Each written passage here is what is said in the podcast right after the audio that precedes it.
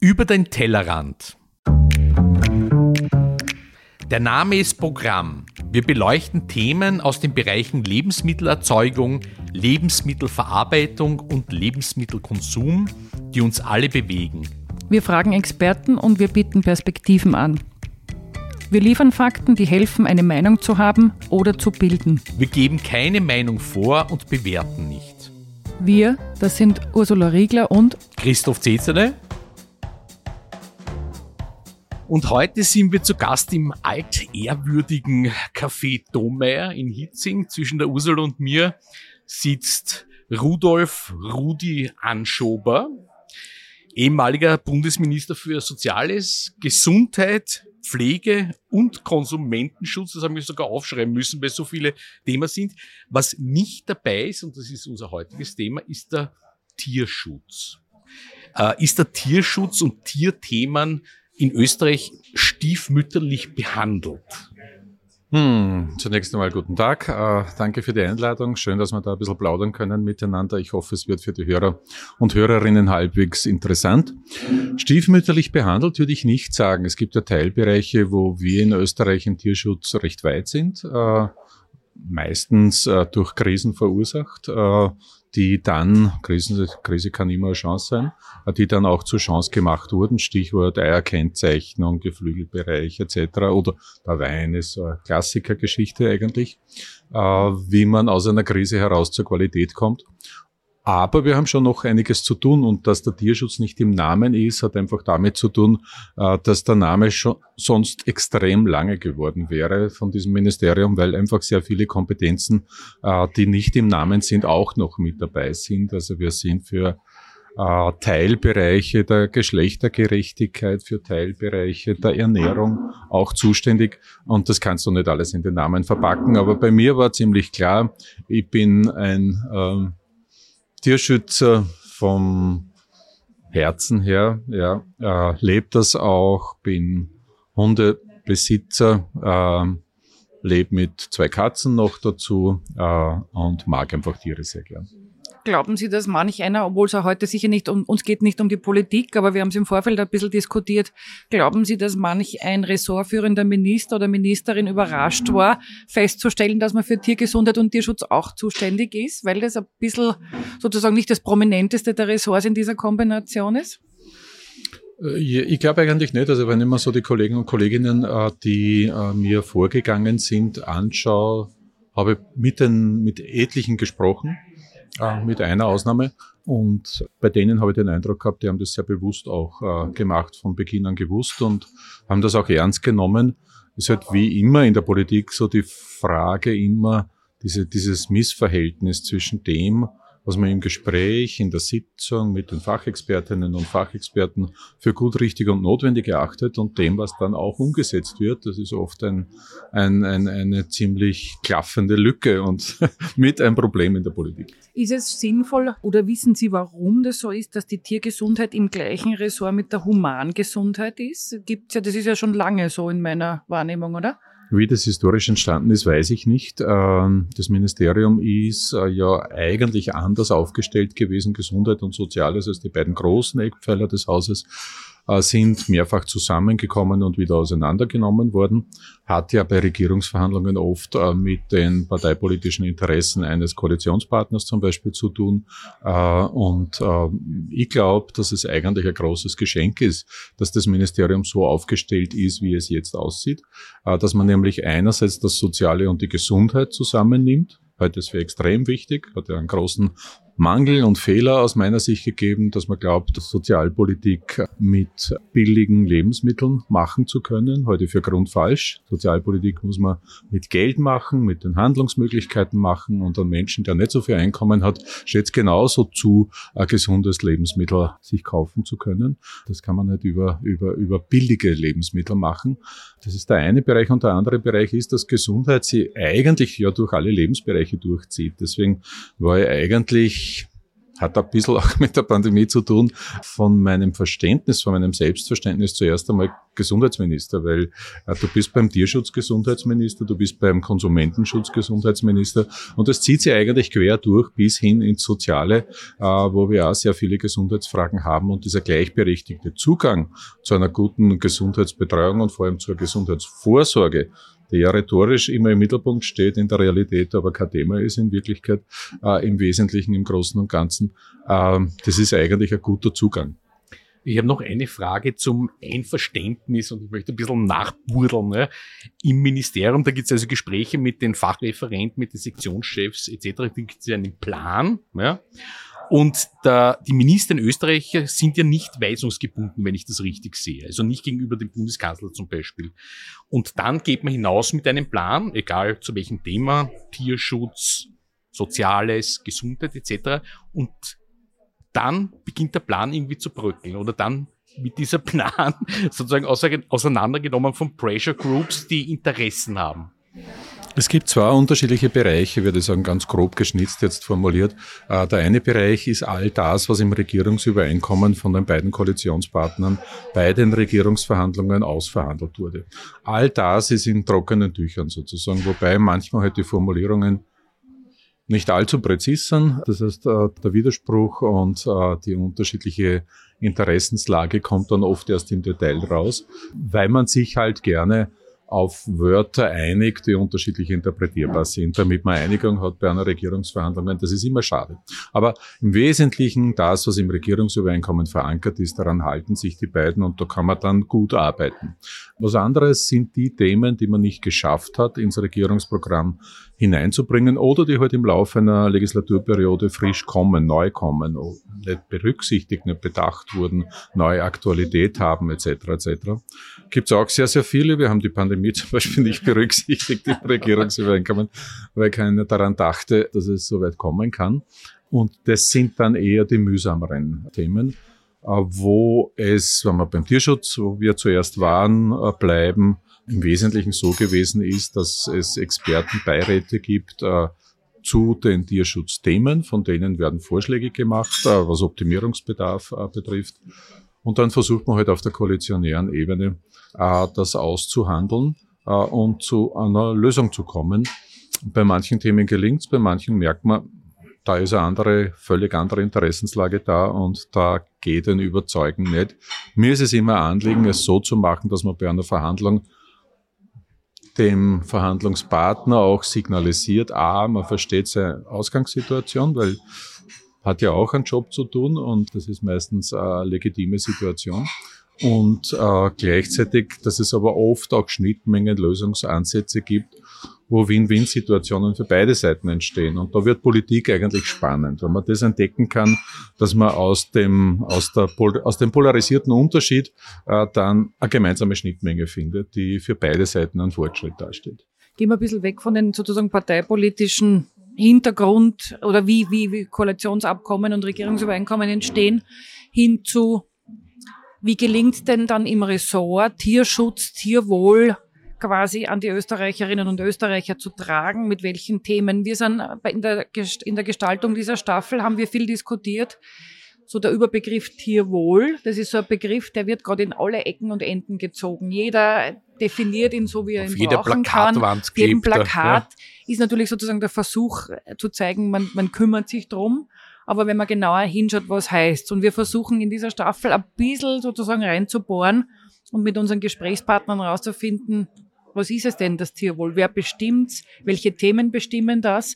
Wie würden Sie das sehen in Österreich? Was sind die großen Tierwohlthemen, Tierschutzthemen? Und wie gelingt's, wenn man Ressort zuständig ist, die sichtbar und präsent zu machen, was zu beeinflussen, was zu, zu verändern? Ein großes Themenfeld, das Sie da jetzt angerissen ja. haben, könnte man eine Stunde oder zwei Podcast-Sendungen reden drüber, äh, weil es ja dem entspricht, was wir jetzt zuerst ganz kurz angerissen haben, nämlich so Begrifflichkeiten, die unterschiedlich interpretierbar sind, fühlbar sind. Klassiker aus der Ökologie heraus, der Begriff Nachhaltigkeit. Dann hat es irgendwann einmal die Situation gegeben, wo es, glaube ich, keinen Konzern der Welt gegeben hat, der sich nicht als nachhaltig bezeichnet hat, äh, weil es unterschiedlich auch interpretierbar, fühlbar und kaum kontrollierbar jetzt in dem Sinn ist, weil es keine Grenzwerte, keine ganz präzisen Definitionen gibt etc. Mittlerweile finde ich, dort bei der Nachhaltigkeit gehen wir gerade in einen Bereich, wo man sie messbar machen, finde ich, weil man erkannt hat, dass es ökonomisch und politisch ein Riesenthema ist, aus unterschiedlichsten Gründen, würde jetzt zu weit führen. Aber ich finde, dort kommen wir gerade in eine Richtung, dass man es greifbar und messbar machen. Und der Nachhaltigkeit war langer Begriff, wo gar nichts dahinter stand. Also alles, was äh, messbar wird, präzisierbar wird, ist, glaube ich, für den Konsumenten, für die Konsumentin gut, äh, weil man sich darauf dann verlassen kann und das nicht nur ein Füllbegriff, ein Wolkenbegriff ist. Äh, das heute für sehr wichtig, weil das Konsumenten auch ein bisschen verdrossen macht, weil man sich nicht darauf verlassen kann und wenn es so unterschiedlich äh, weich interpretierbar ist. Ähm, wie thematisiert man äh, Tierschutzfragen?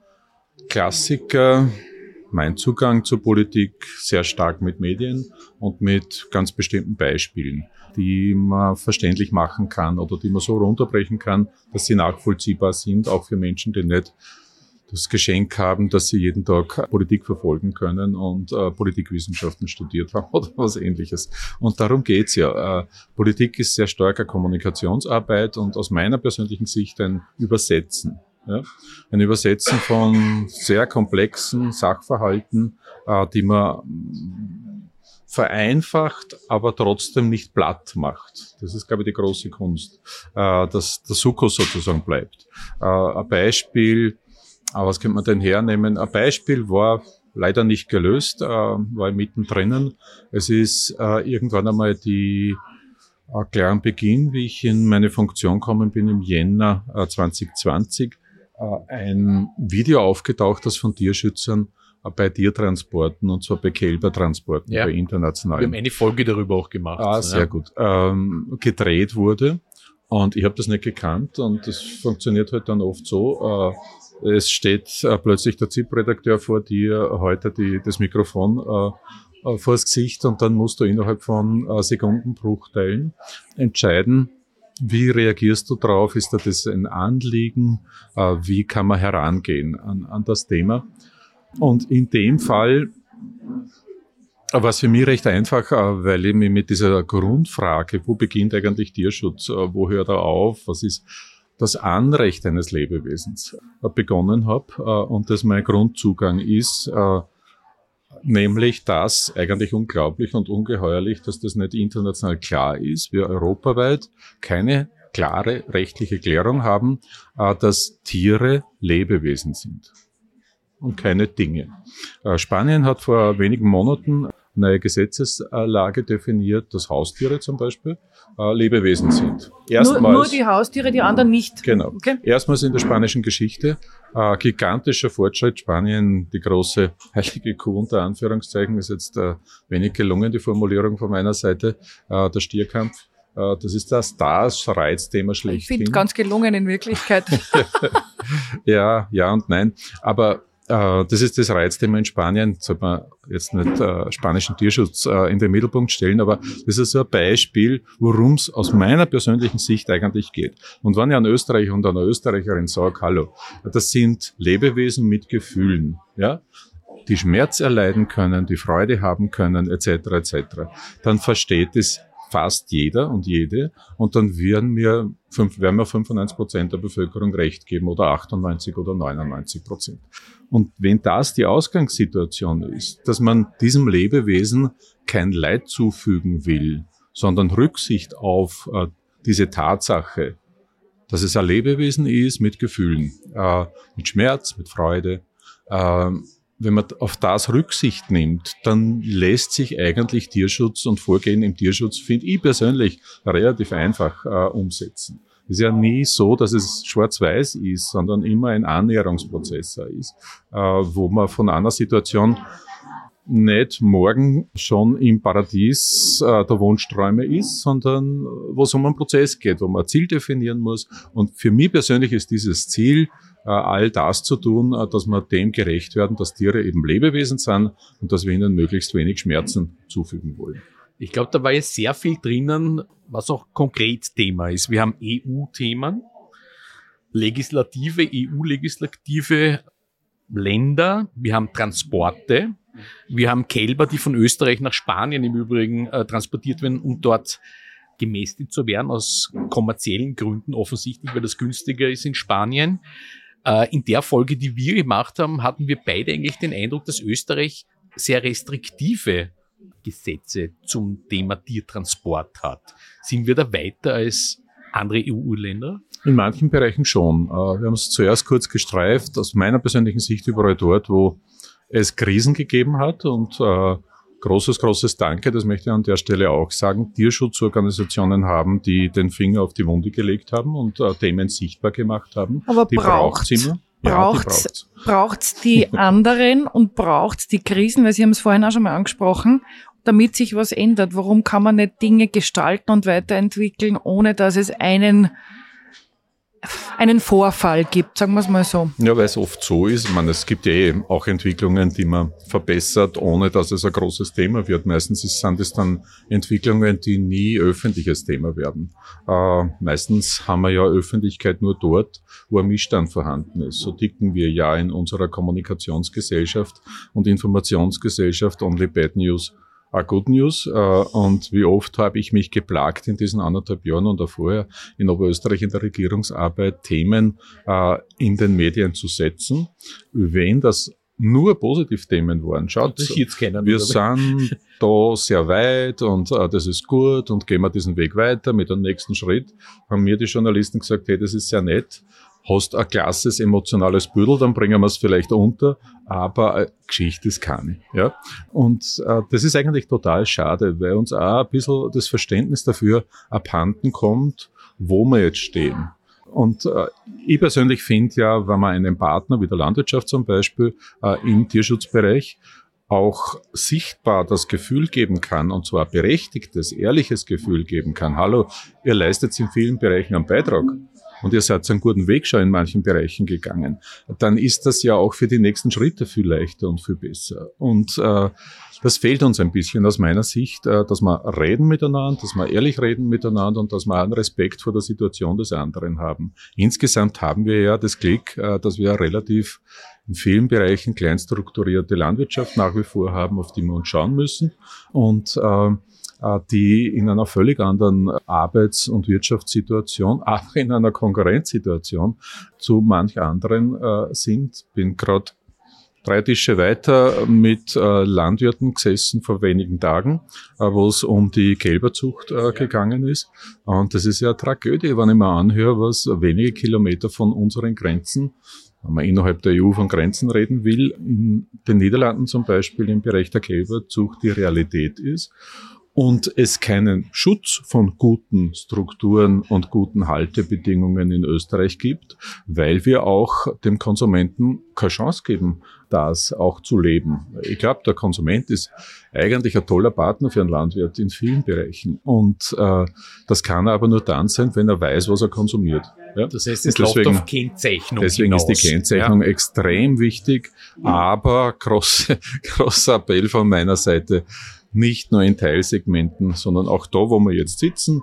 Also wenn sich da jemand ein Schnitzel bestellt, äh, wenn er es haben will, soll es essen. Aber ich glaube, es ist für manche total interessant zu wissen, von wo kommt das Schnitzel. Da meine ich jetzt nicht den Bauernhof äh, mit der äh, Gasse sowieso und der Hausnummer, sondern damit mei meine ich Regionen äh, zum Beispiel. Und wenn ich weiß, äh, das ist äh, ein Kalbfleisch, das aus Österreich kommt, dann weiß ich, wenn ich mich informieren will, äh, auf jeden Fall unter welchen Bedingungen diese Kälber leben. Ja. Fragen Sie nach, wenn Sie im Gasthaus äh, Schnitzel vom nach, Kalb äh, bestellen? Ich frage nach, ich bin ein extrem äh, angenehmer Kunde, aber ich kann auch lästig sein in manchen Bereichen.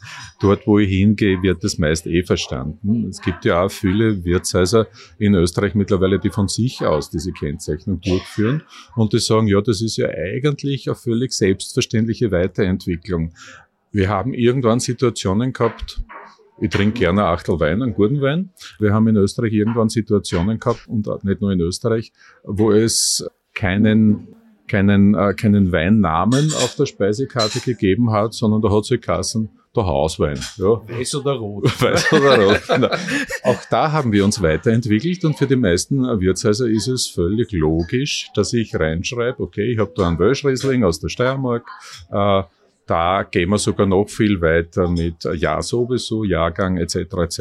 Beim Bier ist es mittlerweile ähnlich. Ja. Äh, das ist ein Qualitätsmerkmal eines Restaurants.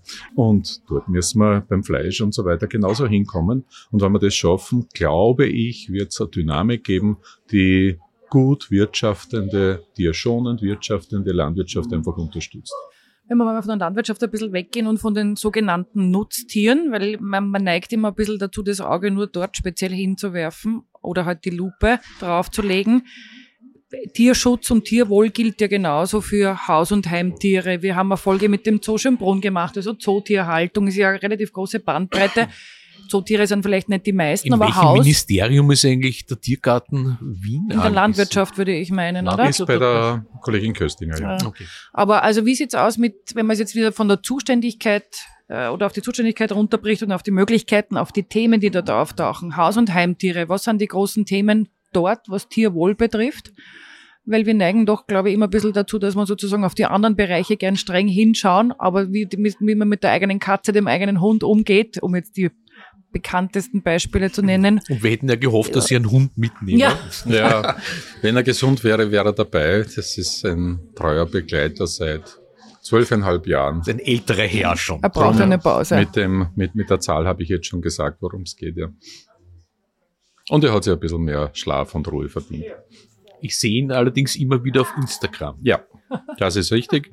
Äh, witzige Geschichte, die zeigt, wie Tiere auch ticken, aus meiner Sicht.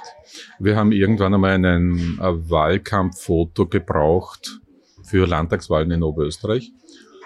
Da ist es um den Begriff Bildung gegangen und die Agentur hat uns vorgeschlagen, was gibt's Besseres, als äh, an, damals war ich Landesrat, einen Landesrat abzubilden auf einem Plakat, die, der Lehrer gewesen ist vorher, der Kinder total mag, der Tiere mag, machen wir einfach eine Spielsituation mit Kindern und mit Hund. Okay. Das ist, wie soll ich denn sagen, nicht so ganz nach Programm gelaufen, weil halt das mit Kindern nicht nach Programm laufen kann, sondern äh, die wollen, wenn sie wirklich einen Spaß haben, dann, dann ist es gut, aber dann ist es nicht in viereinhalb Minuten abzuhandeln.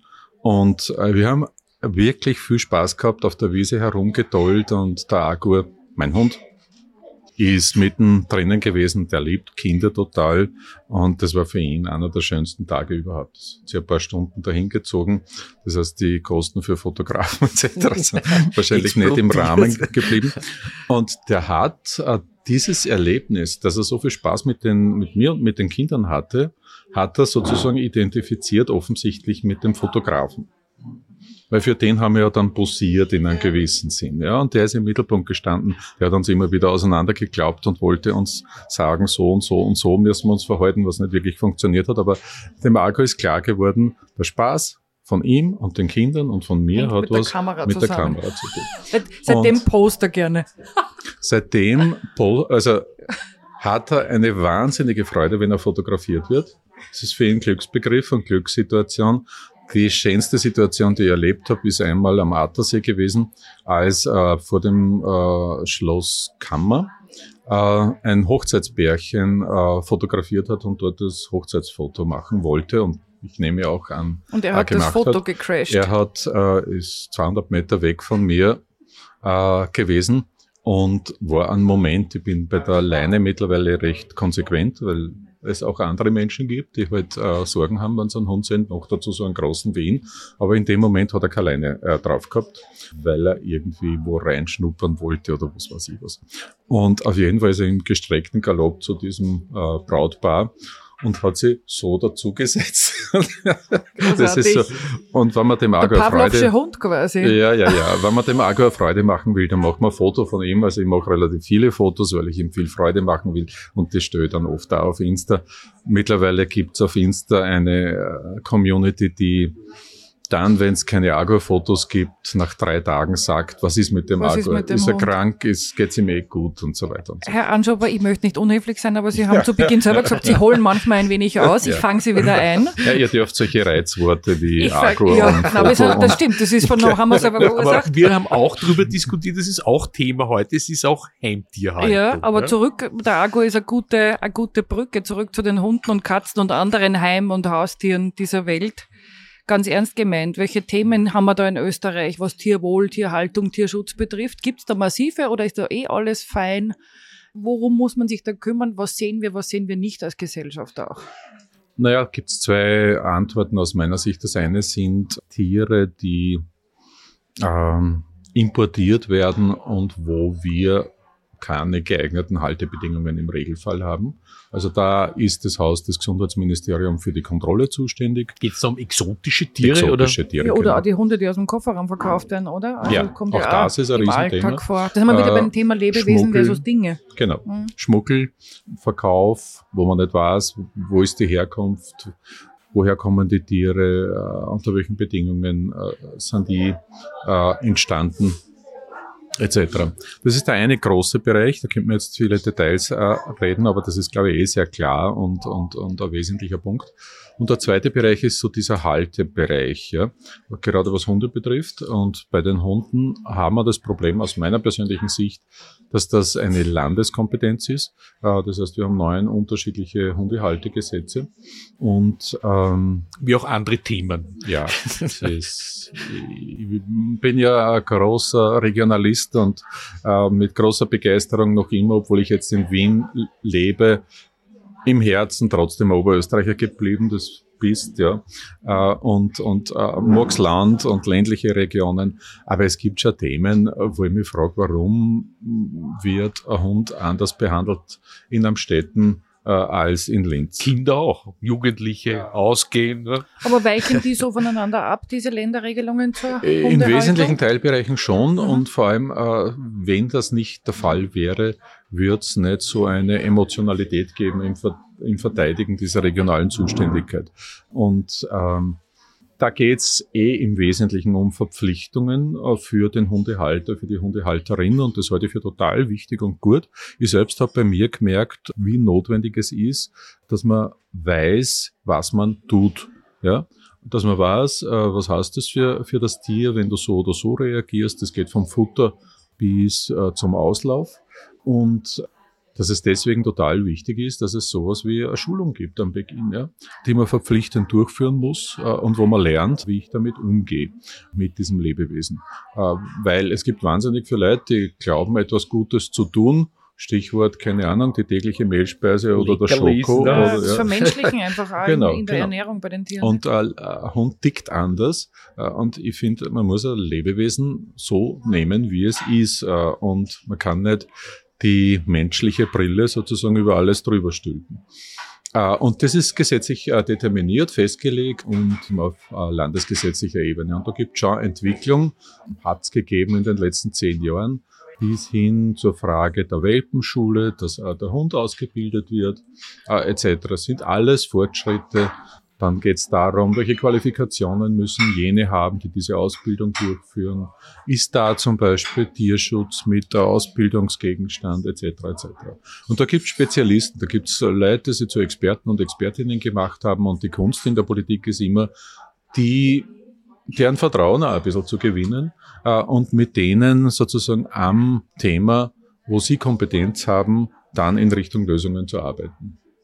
Interessant, ja. Was, was, was mich zum Abschluss noch perspektivisch irgendwie interessiert, was sind die, die, die wichtigsten zwei, drei Themen, die in den nächsten Jahren angegangen werden müssen zum Thema Tierwohl, Tierschutz? Vielleicht ein bisschen aus der Sicht sozusagen der, der Einblicke, die Sie haben. Es geht uns nicht darum, aktiven Politikern Zurufe zu vermitteln, was Wollte sie tun ich jetzt sollten. gerade sagen, ja. Und wir haben auch bewusst, wir laden als Gesprächspartnerinnen keine aktiven Politiker ein, weil wir es auch nicht auf die parteipolitische Ebene heben wollen. Das wäre vielleicht oft schwer. Also es geht nicht darum zu sagen, lieber jetziger Herr zuständiger machen, Minister ja. mach, sondern wirklich so ein bisschen abstrahierend, was sind die großen Themen des Tierschutzes, die man aus Ihrer Sicht angehen sollte? Ich wollte es eh einleitend sagen, weil ich habe das große Glück, dass ich zwei ausgezeichnete Nachfolger habe. Und eines meiner Grundprinzipien ist, äh, denen sozusagen keine öffentlichen Zurufe zu machen. Ich rede schon mit beiden, äh, auch über inhaltliche Fragen. Äh, das ist ja gut, wenn man Erfahrungen macht und die weiterzugeben, ist, glaube ich, auch ein Gewinn, auch für den, der jetzt in der Funktion ist. Aber diese, diese, diese öffentliche Belehrung, die da manchmal da ist, das halte ich für ganz schlecht. Das wird keiner wollen. Aber so ganz grundsätzlich gesehen, ich glaube, dass so diese Frage, ähm, europäische Gesetzgebung ein Thema sein wird, ganz stark, äh, in Richtung auch Vereinheitlichungen von Tierschutzregelungen, weil wenn wir ein gemeinsamer Markt sind, dann muss es auch zumindest vergleichbare Regeln geben. Und der Klassiker ist, und da bin ich recht froh, dass wir da ein paar Schritte schon gemacht haben, äh, eh der äh, Tiertransportebereich. Die Europäische Union, das Europaparlament hat ja einen eigenen äh, Untersuchungsausschuss zu diesem Thema gemacht. Warum ist es in manchen Ländern so desolat und gibt so schlechte äh, Regelungen oder kaum einen Vollzug äh, dieser Regelungen? Das heißt, diese, diese nationale Ebene und die europäische Ebene zusammenzubringen, um europaweiten guten Tierschutz äh, voranzubringen, das halte ich für total wichtig. Und den zweiten Bereich, äh, den wir eh schon angezogen haben, das ist dieser Kennzeichnungsbereich.